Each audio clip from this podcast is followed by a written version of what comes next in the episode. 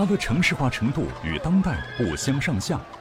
心情不好，你可以在通宵达旦的夜市和三五好友约个夜宵。你可以尝尝世界上最早的膨化食品爆米花。这里冬有暖炉，夏有冷饮，还有比芭比娃娃更精巧的摩诃乐，还可以加入听上去酷酷的拜火教。这样的南宋，想不想回去看一看，体验一场风花雪月的慢生活？且听由杭州市上城区政协和华语之声联合出品的《穿越回南宋的 N 个理由》。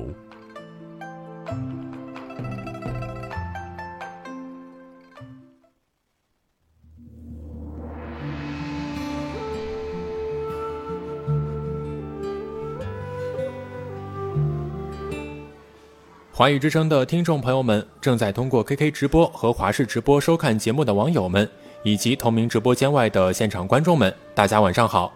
您现在正在锁定收听到的是由上城区政协和华语之声联合推出的《穿越回南宋的 N 个理由》。我们都知道呢，宋代啊是通过科举制来大量的选拔文人来担任官职的，而我们今天的高考呢，也是由科举制度慢慢演变而来的。那么，如果我们穿越回南宋，你最想和南宋的哪位大人一起共事呢？本期节目就让我们一起走进南宋的文臣众生相。首先呢，还是要欢迎九三学社杭州市委文体委员、上城区政协的智囊团专家、上城区社区学院信息研究员徐月峰徐老师，欢迎徐老师。啊，大家好，又见面了。嗯，徐老师，我们在节目的预告当中呢，是发起了一个投票。就说，如果我们要穿越回南宋，你最想和哪位大臣一起共事？这里面呢，就有抗金名臣李纲，三度拜相的赵鼎，还有岳飞良师宗泽，南宋名相张俊。这个里面呢，还有一代奸臣张邦昌和秦桧。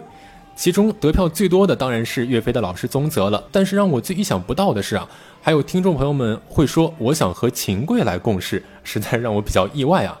那么，对于我们的北宋而言，南宋的权相为什么会如此之多呢？它和皇帝的施政的水平是否是有关联的呢？就是因为宋呢，我们前面也跟大家说过了，它是跟文人共治天下，所以它利用科举，把大量的优秀的读书人集中在皇帝的护佑之下，帮助皇帝来共同管理这个国家。所以，跟其他的朝代相比，宋它自然而然文人的地位就。非常的高，相对来说，就是他们文人能够参与政治的这个高度也就非常的高。说到权相，这个在南宋呢体现的比较明显，但是呢，其实从北宋开始就已经有权相的一些特征了，尤其是像北宋的晚期，经济呢非常的发达，大量的人参与到国家的管理，这时候呢，它就会形成非常多的政治流派。所以在宋朝的时候，文人之间的战争是一个没有硝烟的战争。武将呢，因为本身他在北宋和南宋，他其实都处于这个弱势群体，所以像两宋的时候，涌现出非常非常多杰出的文人。尽管我们现在会说是不是一个权相，但其实呢，他能做到权相，他更多的也是文人地位的提升。北宋著名的权相，也是我们认定的奸相六贼之首，那就是蔡京。但实际上，你去看蔡京，如果就作为一个读书人来讲，他是书香门第，比较合格的读书人，而且他们家风的传承也是非常的厉害。蔡京一家，他所有的儿子都是中进士的。但是呢，作为一个大家族，蔡京的弟弟蔡卞，他的政治主张就跟他自己的哥哥不一样。按照这个来说，那蔡京他更多的还是为了满足宋徽宗这个艺术家皇帝的非常多的一些要求。宋徽宗作为一个艺术家呀，他对于钱财是没有太多的概念的。他不知道，因为经历了种种的战争，经历了种种的变故，国家的经济已经危如累卵。他还是要按照自己的想法去构建一个非常美丽的世界。或者说是构建他心中想要的那种非常纯美，甚至是意象中他的理想国。理想派，他是一个对，所以这就是艺术家皇帝最大的一个弊病，因为他很多东西都存在于想象之中。对他比较不偏向于现实。就比如说，我们杭州有一个地方叫耿山门，其实这个名字就是从宋徽宗北宋的时候带过来的。宋徽宗他曾经请道士来算命，道士跟他说：“你如果想成为千古一帝的话，那你需要在京城建一座非常高的山，这座山呢要叫艮山，它可以帮助你兴旺。”他就听了这个道士的话，就开始修筑艮山。在修筑的过程中呢，他收集了天下所有的奇石啊、漂亮的石头啊，希望把它都堆在这个艮山上面。所以呢，就形成了当时老百姓深恶痛绝的叫花石纲。花石纲，因为这山上它要变种名花，还要放上最漂亮的石头，一座山都要用石头来堆出来，填满了，可能肯定是特别耗费精力的一件事情，包括民生。但是这座艮山搭下来以后，宋徽宗他的确在他整个国家的运营中间取得了一些很好的成绩。按照我们现在的角度来讲。宋徽宗如果他没有靖康耻被抓走的话，他可以称之为是北宋最伟大的一个皇帝。在历任的皇帝中间，版图的扩张，包括燕云十六州的收回，从赵匡胤开始就一直想要拿回来。清唐呢，就相当于我们甘肃青海这一带啊，原来也一直是吐蕃人所占领的。在他手下有一个非常厉害的太监，叫做童贯。童贯呢，在西北跟清唐，最后把清唐拿回来了，这个在宋朝来说是非常了不起的，所以呢，他们才后来就希望能够联合金一起从辽手上把燕云十六州拿回来的这一个想法。那实际上呢，到最后在宋徽宗的手上，燕云十六州是拿回来了，但拿回来以后守不住，又被金给灭夺回去了。对，所以。按照我们说，如果他后来没有被抓走，对，没有靖康耻的话，按照文治武功来说，他应该是最厉害的一个皇帝，算是北宋历史上面比较辉煌的一个皇帝了。对，就是因为在他手上其实有非常多的名臣良将，当然他这个人呢，艺术家当皇帝嘛，他有很多很多的畅想，很多很多想法都是超常规的。那我们也只能感慨，他更适合搞艺术，不适合当皇帝。因为在他这种非常跳跃的思维下面，整个国家因为他的想法，因为他的政策太具跳跃性，所以国家就不是很稳，不是一步一步发展，想到哪一出就是哪一出。对，朝令夕改，让老百姓无所适从，所以呢，就带来民生的动乱。蔡京呢，很大程度上面，他其实是帮宋徽宗在背锅。蔡京最最大的罪状就是经济制度的改革，也就是说他。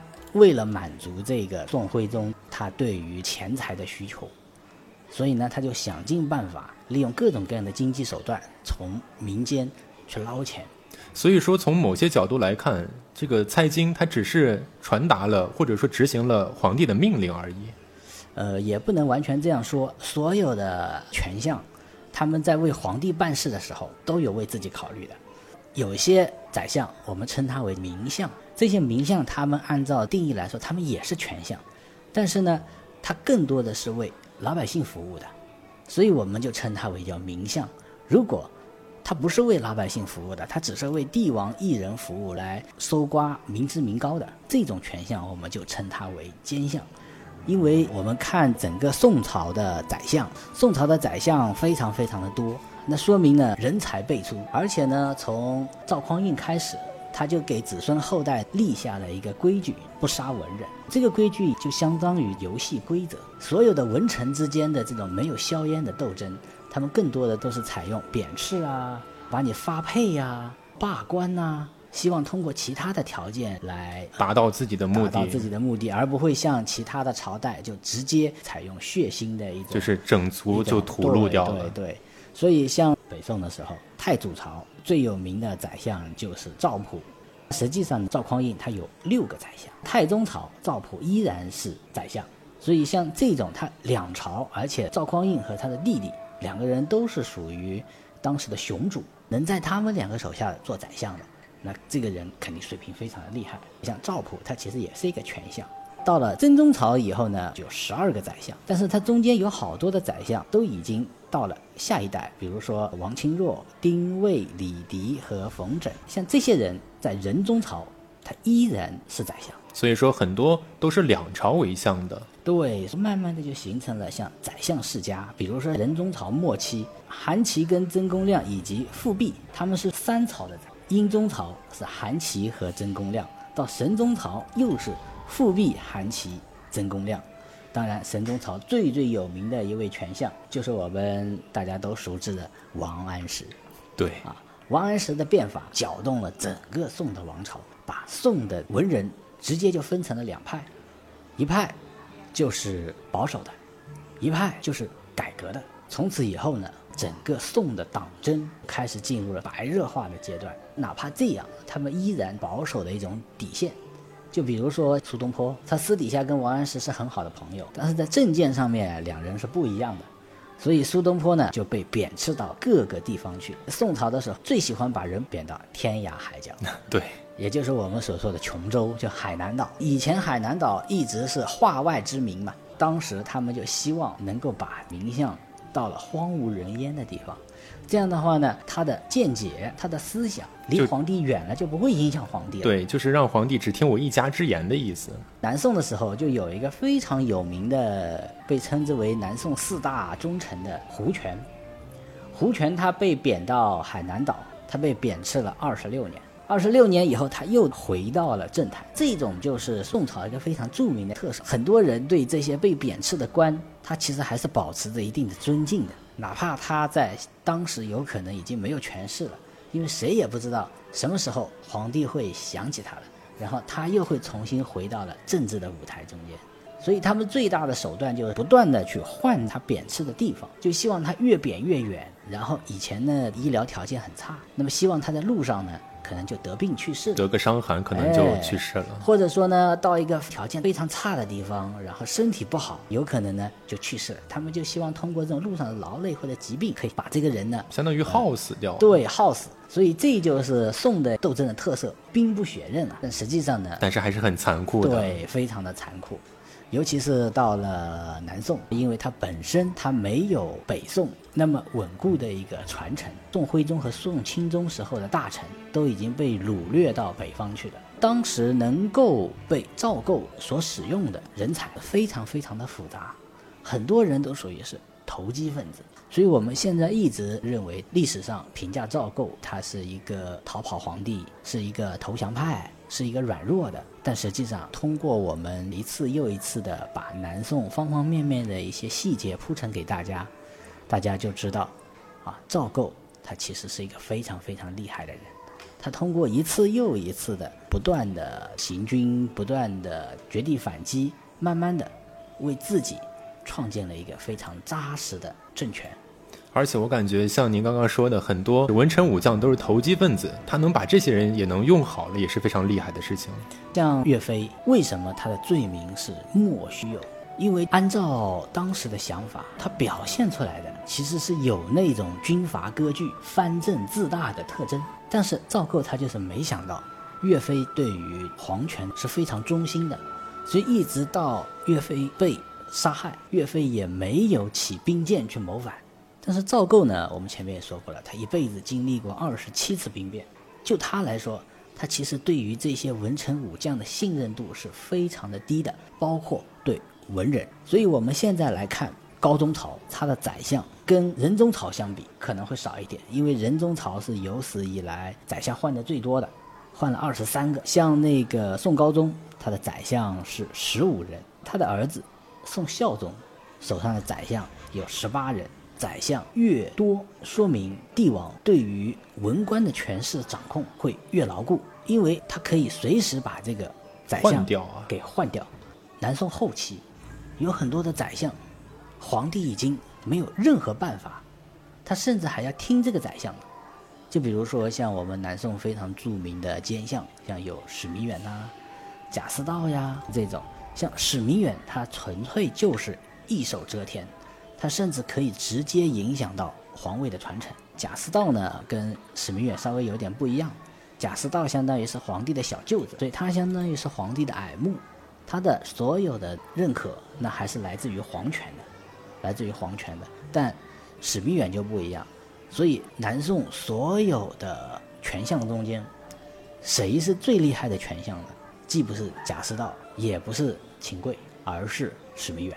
像秦桧，大家都认为他是一个权倾朝野的权相，但是通过我们现在方方面面的解读，我们发现，其实秦桧当时他还不能完全的做到掌控了朝政，实际上真正的大权还是掌握在赵构的手上。赵构经历比较丰富，他执政三十六年，退休有二十五年，所以到后期他就相当于是我们下棋一样，他就是一个隐藏在幕后的操棋手。有很多的政策，通过赵构的一些行为，我们就发现，转眼间就可以翻天覆地。这就是这个君王厉害的地方。那么，所以说，其实权相如此多，或者说是南宋的宰相很多，其实它是跟我们皇帝的施政水平是挺有关系的。如果说皇帝很英明，包括他治理朝政很有方案的话，可能他的换相的速度也是更快一些。我们前面也说过了，像。宋他大量的引用文人来治理天下，他又给文人一个政策：文人如果你读书，你可以免税，这样就造成了有大量的土地集聚在读书人的手上。所以很多读书人到后期，他因为自己的功劳啊，因为皇家的封赏啊，他都是超级大地主。那么因为土地，它的粮食产出，在古代它是硬通货，你手上有粮，心里不慌，无论遇到的是灾年还是。兵祸，你都可以保持你家族的存在。经过一年又一年的积累，慢慢的在文官的手上，他就掌握了大量大量的利益。而且宋呢，我们前面又说过了，他为了大量的供养军队，因为宋朝它是职业兵制度，它所有的军队它是由国家来进行供养的。那到后来呢，国家这个军队体系变得非常非常的庞大。为什么呢？只要一受灾。皇帝最大的赈灾手段就是，来来来参军吧。参军以后呢，皇家出钱来供养你。于是呢，宋出现了一个非常奇怪的现象：他拥有当时世界上最多的军队，但是呢，他却是世界上最弱的战斗力。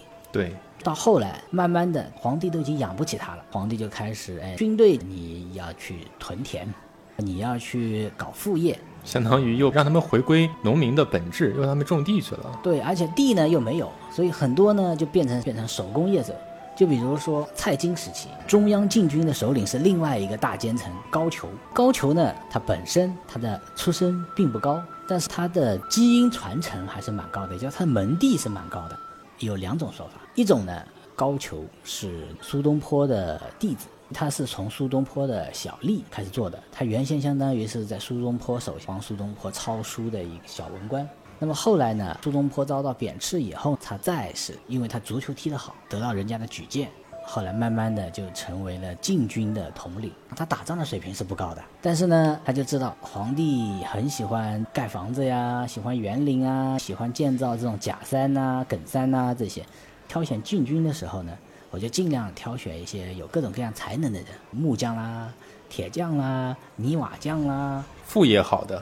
对，所以到后来呢，京城的禁军就变成了类似于现在的建筑队，不是负责打仗的，是负责建造的。对，通过建造呢，他们可以为这些人赚取一定的工钱。他作为包工头，他给自己这些手下的将官发一点能够让他们吃饱的钱，另外的钱都被他赚走了。这个就是当时到后面北宋所面临的一种现状。当时呢，就是一个潜规则，谁都没有说破，就让这个东西一直繁衍下去。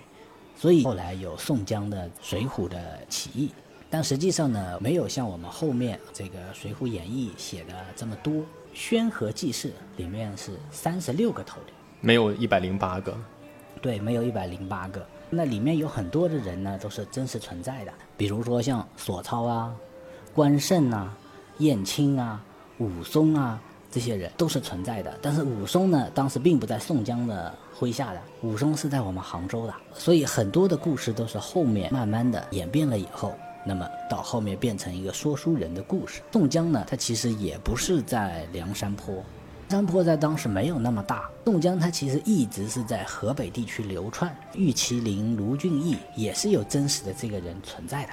他也一直是宋江的造反团队中的非常重要的一员，所以他们其实是当时就整个宋的一次军阀割据。后面的话，宋江其实就手上已经有大量大量的朝廷的官员。后来宋江的起义是被童贯他们联合起来镇压掉的，因为童贯我们刚才也说过了，他在西北打清唐，那个骑兵是非常厉害的，但是他都能够打得掉。宋徽宗的整个的一个名声。就是经历了各种各样的战争，经历了各种各样的灾难，然后皇帝呢一直沉浸在他自己的艺术世界中间，就造成当时非常繁华的表面下面，其实蕴藏着非常厉害的危机。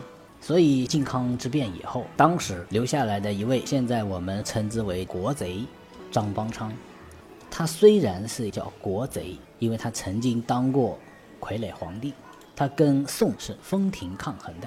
张邦昌可以说他对不起宋朝，但是呢，张邦昌这个人对赵构绝对是够哥们儿。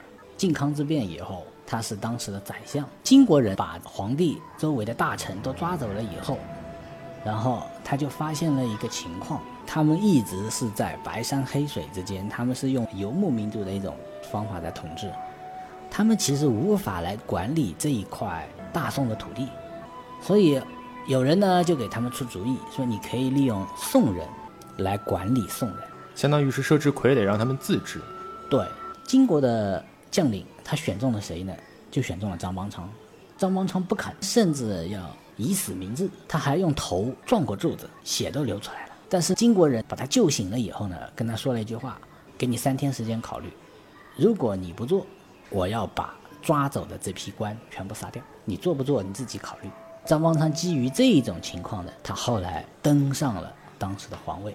他当上了以后，那金国人他就认为，哎，我扶植起来，他们开始撤军，开始走了。走完以后呢，张邦昌他其实他也不敢以皇帝自居的。他等金国人走了以后，他就把北宋的皇宫的宫门呢，就重新关上，用封条封好，然后他自己呢又回到自己的宰相府。后来孟太后跟赵构来了，他就把皇位呢又让还给了赵构。所以赵构他在南京登基，也就是当时的河南商丘，登基完以后，他是进过开封城的。他到了开封城以后呢，当时大家呼声最高的人是宋徽宗时期金国人南侵，利用东京城稳固的城防，成功保护了这座城市的当时的一位名臣的李纲。李纲呢，当时他没有在京城，他守住了东京城以后，宋徽宗也是因为这一次金兵的攻打，让他升起了隐退之心，他就觉得我要想保护好我自己的身后名，我已经拥有非常强大的战功了，像燕云十六州我也拿回来了，清塘我也拿回来了，按照文治武功，我是宋朝最厉害的君王了。那如果我沦陷在敌人之手，那又变成最大的耻辱了。所以他就把皇位传给了他自己的儿子，也就是我们后来的宋钦宗。宋钦宗他其实一直都是比较懦弱的，当时他其实有个弟弟叫赵凯，赵凯一直是很想做皇帝的，但是呢，在传位的时候，御林军的统领挡住了赵凯带领的人。赵凯其实也想兵变，但是没有成功，所以后来皇位还是被钦宗所。继承了，但宋钦宗呢，真的是一个属于才智非常平庸、胆子非常小的一个人，所以到后面他才会做出很多很多的荒唐事。所以像李纲在第一次守城成功了以后呢，很多人就趁着徽宗和钦宗权力交换的时候，就想尽办法把李纲贬斥掉，不能再让他待在京城。所以李纲就这样成为了党争的牺牲品。所以说，也就有了李纲被罢相的这样一个场景。对对对，李纲那时候其实他还不是宰相，他那个时候是兵部侍郎，一直到赵构手上，他才是宰相的。因为当时大臣都不在，那谁最会守城呢？李纲。那个时候李纲是被贬斥到鄂州，这个赵构呢就派人把李纲请回来了。没想到李纲回来以后呢，最大的想法。就是我先要报仇，所以李纲来了以后，首先第一个他要建防线，他就把大量的他自己的势力安排起来。他有了这些防线以后，他就开始党争。他党争的第一个靶子就是张邦昌。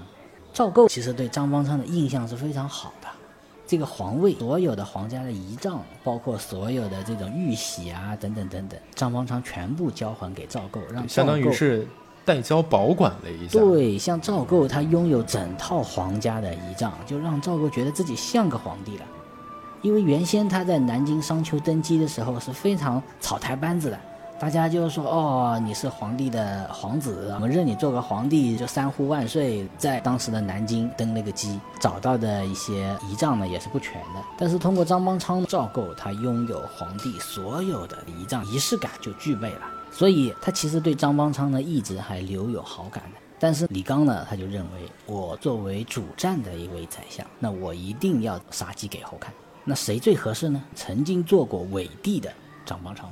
相当于是武有过忤逆罪过的这个人，对，所以他后来呢就一直要求赵构赐死张邦昌。赵构舍不得，据理力争了好久，到最后李纲非常的强势，没办法，最后张邦昌就这样被赐死了。这个时候赵构他就看到了自己非常大的弱点，我没有自己的班底，包括跟随赵构来秦王的这些人，其实都是起于微末之时的一些军队。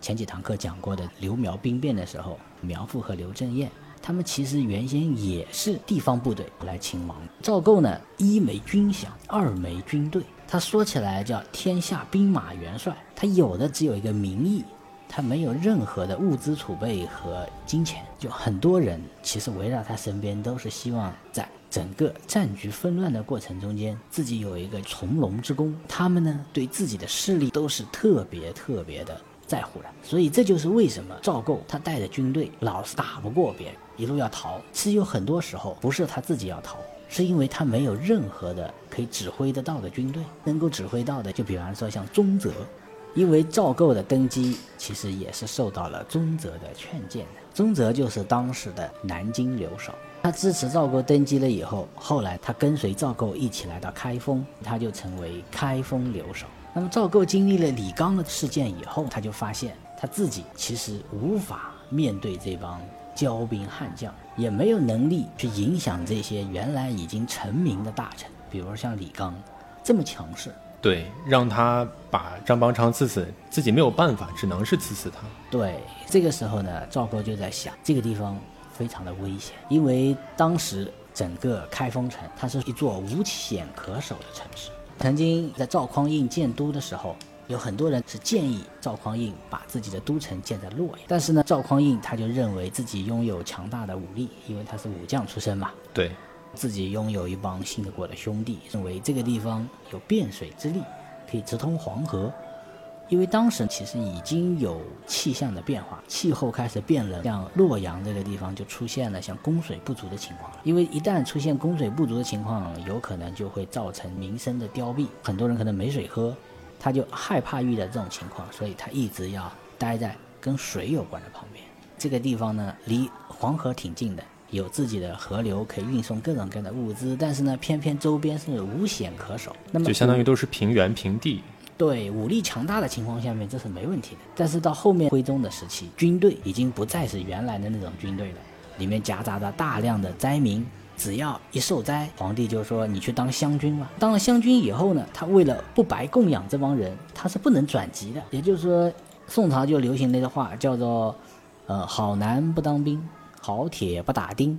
就是说，如果一个男孩子当了兵以后，那你肯定是一个苦哈哈。因为国家军队非常的多，皇帝每年呢也就发那么点钱，中间呢又有很多的这种大臣，他要吃空饷啊，喝兵血啊，发到人头上的呢非常的少。根据宋代的很多文献的记载，湘军可怜到什么程度呢？可怜到一家人只有一条裤子，谁出门谁穿裤子，穷到这种程度。当时的这个军队的战斗力可想而知，肯定没有，根本就没有了。人家说实话。他就觉得在战场上面，我如果能够捡到一件衣服，对于我来说就是一个巨大的财富。更何况当时有各种各样的情形，很多人说实话也没有训练，他也没有粮食可以支持他们进行训练。中国传统有一句话：“富习武，穷读书。”像岳飞这种穷人家练武练出来的，属于天生的神力，基因非常非常的好。岳家军呢，一直都是象州这一带他的子弟兵。其实他手下很多的将领啊，都是他的老乡。其实我感觉跟赵匡胤当时有点像啊。对，所以他就很怕是这种情况。后来发现他猜错了，但是这个东西没有后悔药，所以这就是为什么我们说赵构可能后面后悔了，因为到宋孝宗登位的时候，他就给岳飞平反了，甚至给岳飞重新封王，给岳飞的孩子就是岳雷还要给他封侯，恢复岳飞家里该有的地位啊，等等等等，这种情况。在文官中间，就是有很多的名臣，他就是在很多年以后又重新得到了皇帝的重用。就比如说像我们所说的宋初的名臣胡权，对我刚刚听一开始也说过，被贬到琼州二十六年，最后又被召回到了京城，重新任任命为宰相的。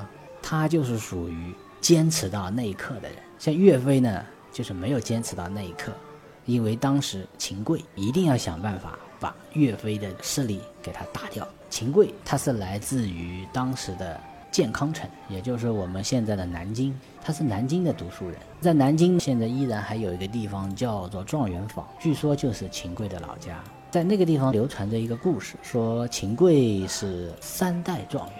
我们在前面的课中间曾经提到过，秦桧好像是状元，但是读者朋友问了啊，秦桧是哪一朝的状元？是谁手上的状元？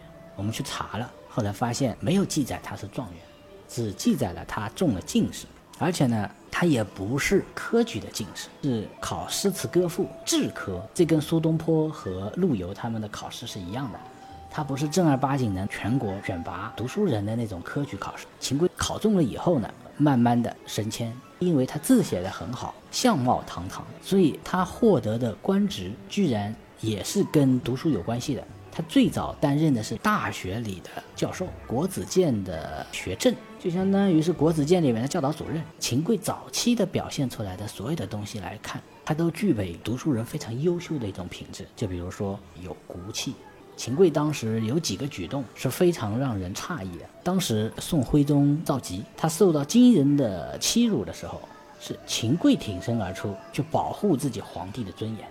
所以当时大家都觉得哇，秦桧是好样的。秦桧本来他是不需要北上的官员中间的，因为他品级还不够。但是他主动提出来，他说他要照顾皇帝。所以不光是当时的开封城的老百姓看在眼里，连金国的人都觉得我没有见过像这种毛遂自荐要去当囚徒的人，要去受罪的人。对，所以他对秦桧其实也蛮佩服的。这跟后面秦桧他能够得到金国的一些当权的贵族。也就是当时的完颜昌器重是非常有关系的，包括后来秦桧直接跟金国之间的联系，更多的都是通过完颜昌来进行求和的一个政策的。还有一个呢，当时金国要叫所有的这种读书人签订愿意归降金国，你如果不愿意归降金国，那你要归降大楚，大家都要写保证书的。那这个时候呢，秦桧他就纠结了一帮人，他们不写保证书，洋洋洒洒的写了一篇叫反对书。那当时呢，我们说还有另外的几个人，比如说赵鼎啊，也是后来贤相，但赵鼎呢，当时就不敢这样干，还是保命要紧。赵鼎和张俊他们也不愿意签，他们就躲起来，所以他们也没写过这个东西。但是他们呢，不敢像秦桧那样直接出来就写反对书。从这几件事情呢，大家一直认为秦桧在大家心中是一个铁骨铮铮的文人。但是没想到秦桧到了金国以后，他才发现辽被金打下来以后，金那种野蛮的战斗方式，战斗力非常的强大。按照他的理解，肯定是打不过的。而且呢，他当时也很受宋徽宗的信任，因为他在宋徽宗最尴尬、最屈辱的时候，他保护了宋徽宗。所以后来宋徽宗就直接写了一封信。因为他听说自己的第九个儿子就康王赵构在南京称帝了，所以他说我可以给我的儿子写信，让他呢向金国纳贡称臣。秦桧呢就是宋徽宗的代言人，他拿着宋徽宗这封信。他想了各种各样的办法，最后呢，把这封信交到了完颜昌的手上。完颜昌呢，他一直认为自己的族群管理不了这么大的土地，所以他一直希望找一些代言人来管理。于是呢，他才会派秦桧再来到南宋。所以秦桧过来的时候，他是作为金国的使臣过来的，所以他可以把自己的家眷带回来，他还可以带大量的金银财宝过来。他其实既拥有徽宗他的一个姓，相当于给他一个授权，所以他在赵构这儿呢，他有一重身份是什么呢？我是你爸爸的一个授权人。通过我可以告诉世人，你的德位是得到你爹的承认的，是正统的。对他已经在北方知道了你当皇帝了，他也认可你当皇帝。现在呢，就是说希望你能够听他的话，不要跟金国打仗，向金国称臣。对于赵构来说，这是可以证明他自己得位啊，是符合传统的一个证据。那么第二个呢，当时经过很多年的战争，赵构。他已经打不动了，因为当时跟着赵构一路南逃的有另外的几个，也就是高宗朝最开始的几个宰相，一个叫黄潜善。黄潜善呢，他这个人呢，一直以来对于权谋是非常的擅长的。另外一个叫汪伯彦，也是这样一个人。汪伯彦是一个非常非常坏的人，他一直是采用腹黑学来进行统治的。所以这两个人当政以后，因为他们都是南方人，他们不希望赵构一直待在。北方，因为西北那时候其实还保留了非常多的南宋的军队，像吴阶手上还有很多的军队，像于允文啊这些人手上都掌控了很多的军队。赵构一路南逃，逃到扬州，扬州当时的留守就叫王渊，王渊是一个武将。那么后来赵构出逃的时候，他最早想定都在扬州，但是呢，金兵继续打。金兵这个主战派是谁呢？就是我们所说的金兀术。金兀术后来他在金国权势到达什么程度呢？一直跟南宋进行和平谈判的王延昌都是被金兀术干掉的。干掉以后，他就把原来的合约全部撕毁掉以后，然后继续发兵南下。所以他一直是岳飞的最主要的对手。对，所以我们经常能够看到流传的很多的故事，都是说岳飞和金兀术在打。他其实不光跟岳飞在打，跟韩世忠也在打。对。就相当于水军，就是跟韩世忠打；陆上的军队，就是跟岳飞打。所以他一直是挑动一次一次南侵的最主要的罪魁祸首。只要他在金国里面掌握了权势，他就开始往南打。一个国家其实也有很多种人的，像秦桧呢也是这样。他因为是当时叫达赖，就是王延昌，他叫达赖，然后他是达赖所器重的心腹。所以他一直来这边以后，一直想通过达赖这边来进行签约，所以赵构后来因为种种的原因，觉得需要一段休养生息的时间，所以他就利用秦桧跟那个北方进行和谈。其实那个时候啊，秦桧的所有的势力不是很强大的，一直都是赵构在掌控局势。刚开始的时候，秦桧一来，其实起点就挺高，他就让他做礼部侍郎。因为礼部更多的是外交啊、祭祀呀这些事情，所以最主要的他的任务就是你跟金求和。后来呢，他为了表明态度，让秦桧就当上了当时的右相。说到这个宰相啊，我们这里要跟大家说一下宋代对于整个文官制度的一种改革。宋代啊，他倚重文人，但是他给文人呢也限制了很多的镣铐。比如说唐朝时候的三省六部制，其实文人和武将。都有担任最主要的主官，像这些人的权力其实是非常大的。但是到了宋朝以后呢，他就把这种制度啊进行了划分，把整个中书呢叫做二府制，一个是文府，一个是军府。文府就叫中书，武府就叫枢密院。但是我给你的编制呢都是文官的编制。到后面像秦桧，他也担任过枢密院使；像清河郡王张俊，他也担任过枢密院使；像岳飞担任过枢密院副使。像韩世忠，他也担任过枢密院使，也就是像这些人，其实当时虽然是武将，但是最后他给他武转文的时候，也是给他文人中间最高一阶的待遇啊。总体来说，南宋你说苛待这些武将呢，也没有这么做，因为他们的老祖宗有一个很好的办法，叫杯酒释兵权。对，我用财富跟你换权力，你换不换？那么大家都换了。像南宋的时候也换的，张俊他就用这个。换了一生的富贵，所以才有我们现在流传千年的清河坊，才有我们史书上记载的张俊家里最豪华的一款盛宴，就是邀请赵构到他家里来做客的一款宴席。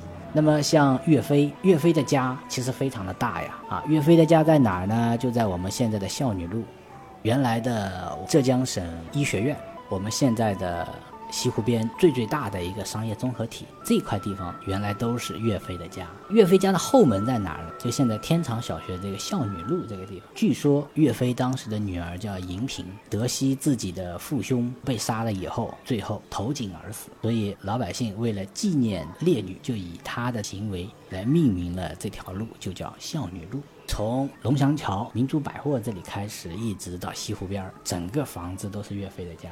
岳飞后来被抄家了以后，他的家谁也不敢住，后来就改成了太学，他的家就直接可以改造成一个大学。可见之大了。对，所以这就是为什么我们现在呢，很多人还在西湖边买南方大包。据说南方大包最早的起源就来自于当时的太学馒头，为了让读书人吃好吃饱。他们想各种各样的办法，把面和肉结合在一起。像岳飞的孙子岳珂还专门写过一个馒头赋，来赞扬这个太学馒头。他这中间，我想肯定他也有自我的骄傲。为什么？因为其实太学这个地方曾经就是他的家呀。对，啊，所以他特意的写这么一个馒头赋，这个就是当时岳飞的一种地位。文官叫中书，他跟唐朝时候的中书门下。又有点不一样，他就把中书一分为二，就尚书省和门下省啊，他就给他做了一个转换，叫做同中书门下平章事，简称叫同平章事。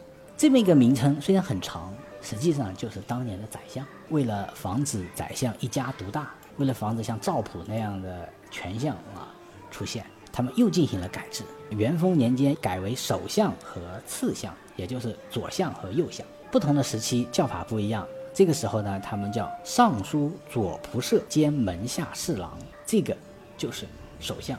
这个名字非常的长。对我们可能看宋朝的历史，我们发现他动不动是一个尚书左仆射，或者说是一个侍郎。照理说，侍郎好像是尚书的副手嘛，他怎么会是一个宰相呢？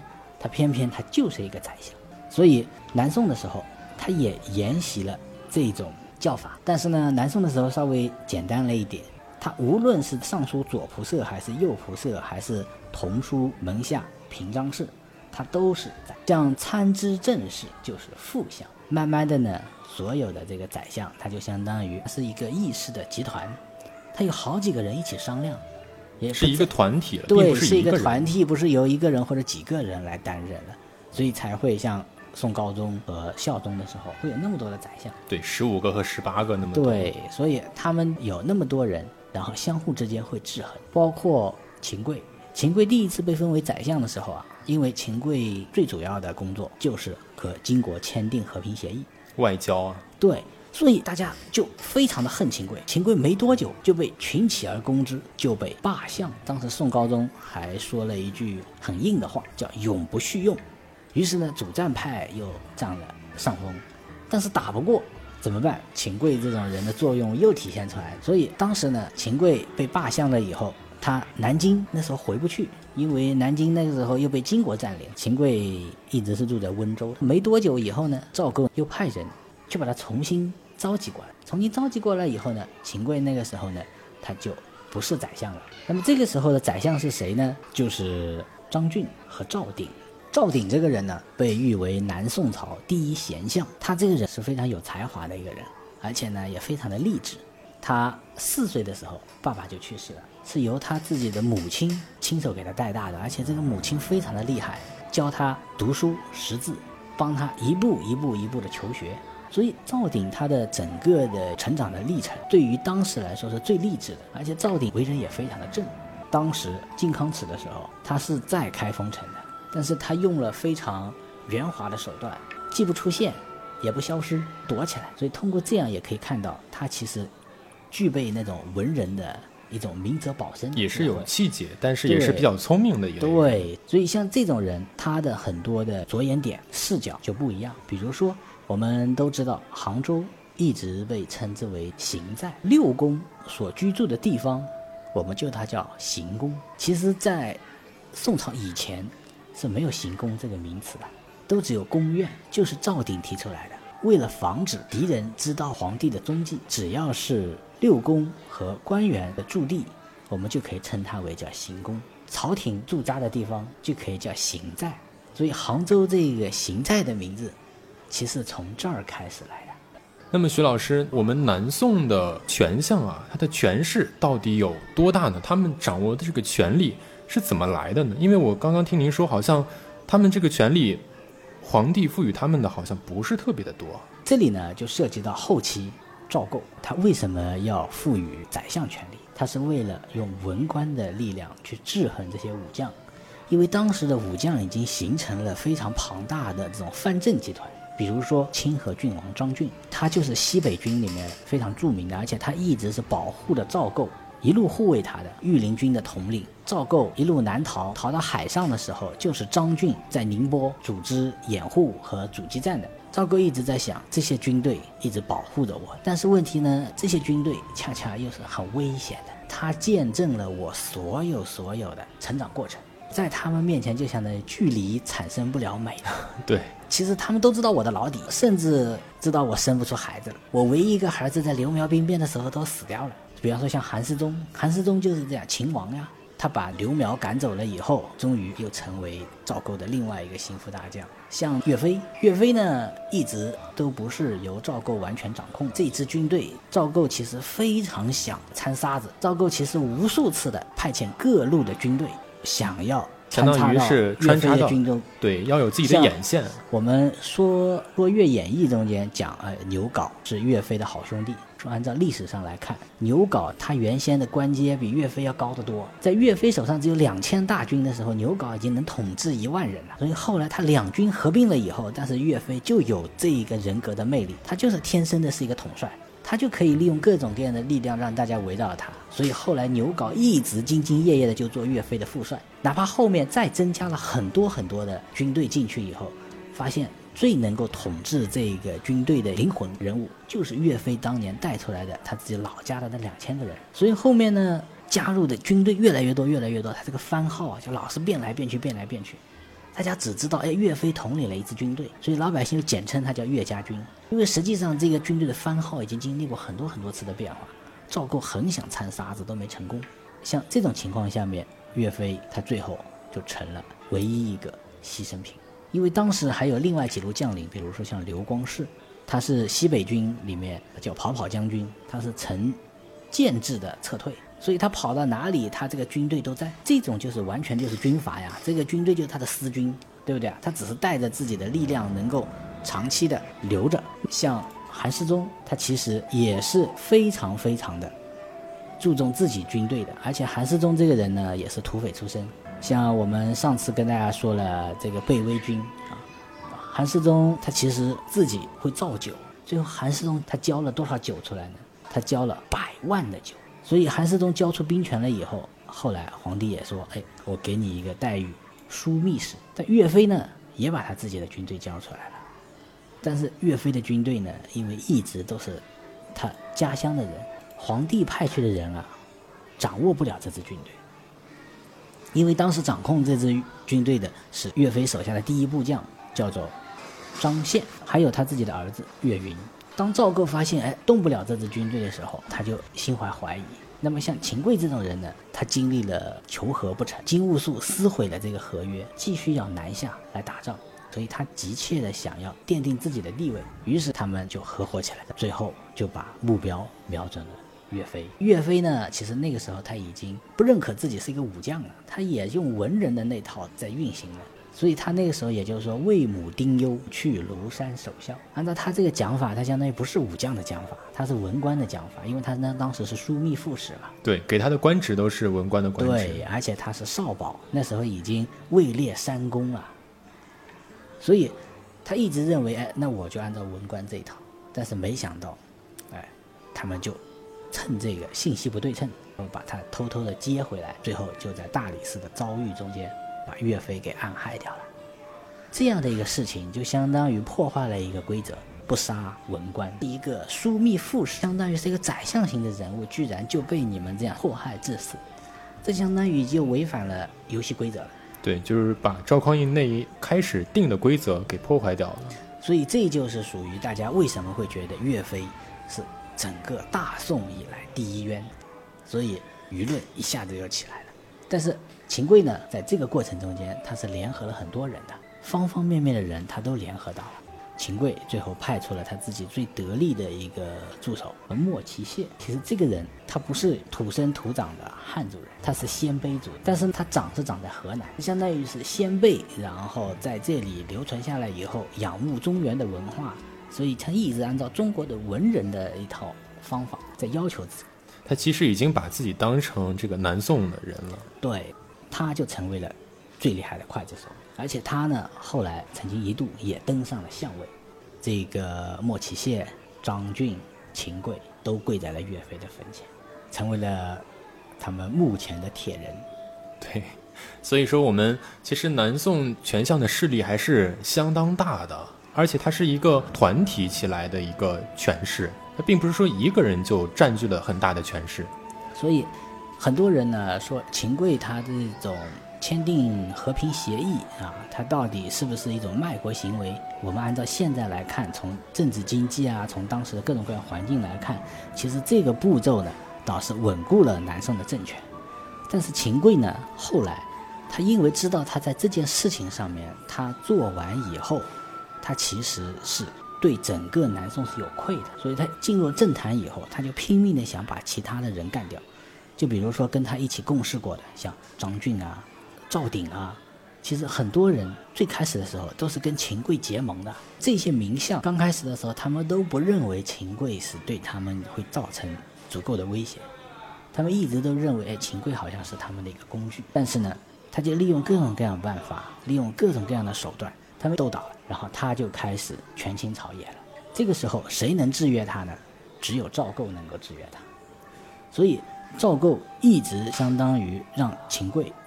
恣意的在这个权力的舞台上跳舞，秦桧做了多少过分的事情呢？首先，第一个，他为了告诉别人他们是书香传家，所以他要让自己的儿子成为状元，所以他的儿子秦喜，相当于是他通过后台操作硬拉上去的一个状元。十二年以后，他的孙子参加科举了，他又想让他的孙子成为状元，所以当时的主考官不同意，点了谁为第一名呢？就是陆游。但是呢，秦桧就利用自己的权势。然后把陆游拿掉，把自己的孙子秦允又放上了状元，相当于是两代都是状元。对他相当于讲起来就是状元世家，而且呢，他让自己的儿子秦喜呢就直接担任这个国朝的史官，就相当于凡是谏言开始，一直到他当政中间，凡是有任何在正史中间记载不利于他秦桧的历史，他全部给他重新撰写烧毁。就相当于在历史中间，他把自己打造的非常非常的好。所以像这种，从他种种的行为中间，我们可以看，秦桧当时的确他做到了权倾朝野，他甚至可以干这些下黑手的事情。但是呢，最后呢又非常有戏剧性。秦桧他一生在害别人，他甚至在临死前他还在害别人。为什么呢？因为他一直知道有一个非常强大的敌人，那就是赵鼎。因为赵鼎是三度副相，也就是说他被贬了以后没多久，皇帝又想了他的好，又回来当宰相，所以他就想各种各样的办法，最后把赵鼎逼死了。那么赵鼎逼死了以后呢，要把赵鼎的儿子赵坟也给他逼死。他一直在临死的时候，他还在想着，哎，人家上来要抓赵鼎的污点，甚至当时还有张俊啊，很多人，他说这些人密谋造反，他还在批阅一个文件。然后他想在中间添加几句他们想造反的话，勾连的一些证据。对，没想到他写啊写，眼前一黑，然后就这样晕倒了。晕倒了以后，他就发现他手都已经拿不起笔了。所以他到临死前的那一刻，他都想的是怎么在害人。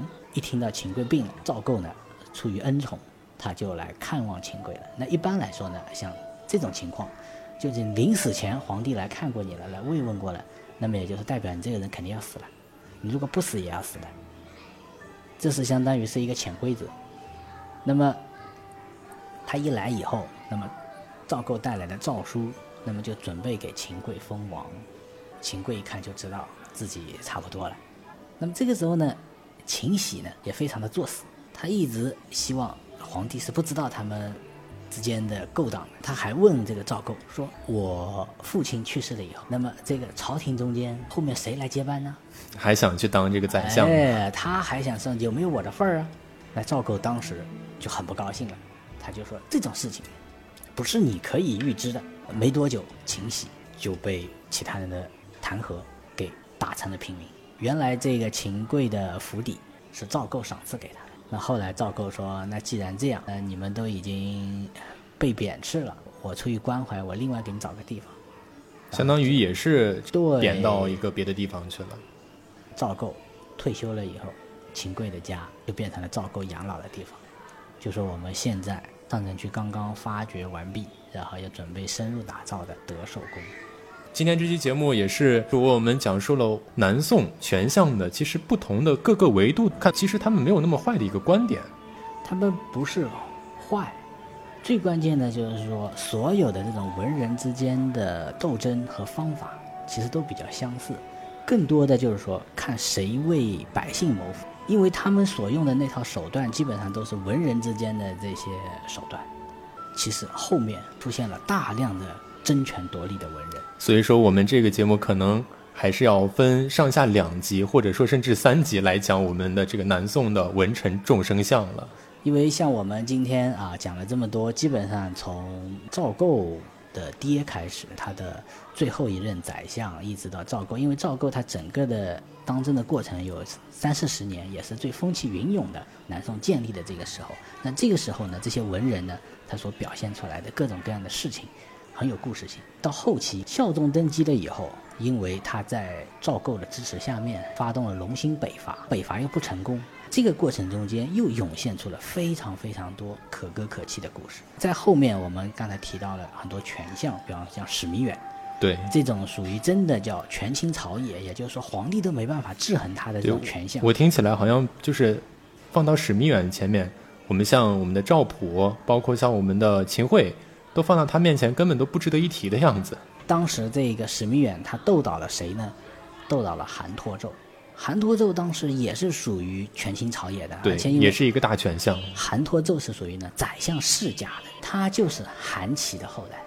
我们前面看到过了，韩琦是三代宰相，对，而且是历朝名相，所以他呢又是具备后族，也就是说他的妹妹是。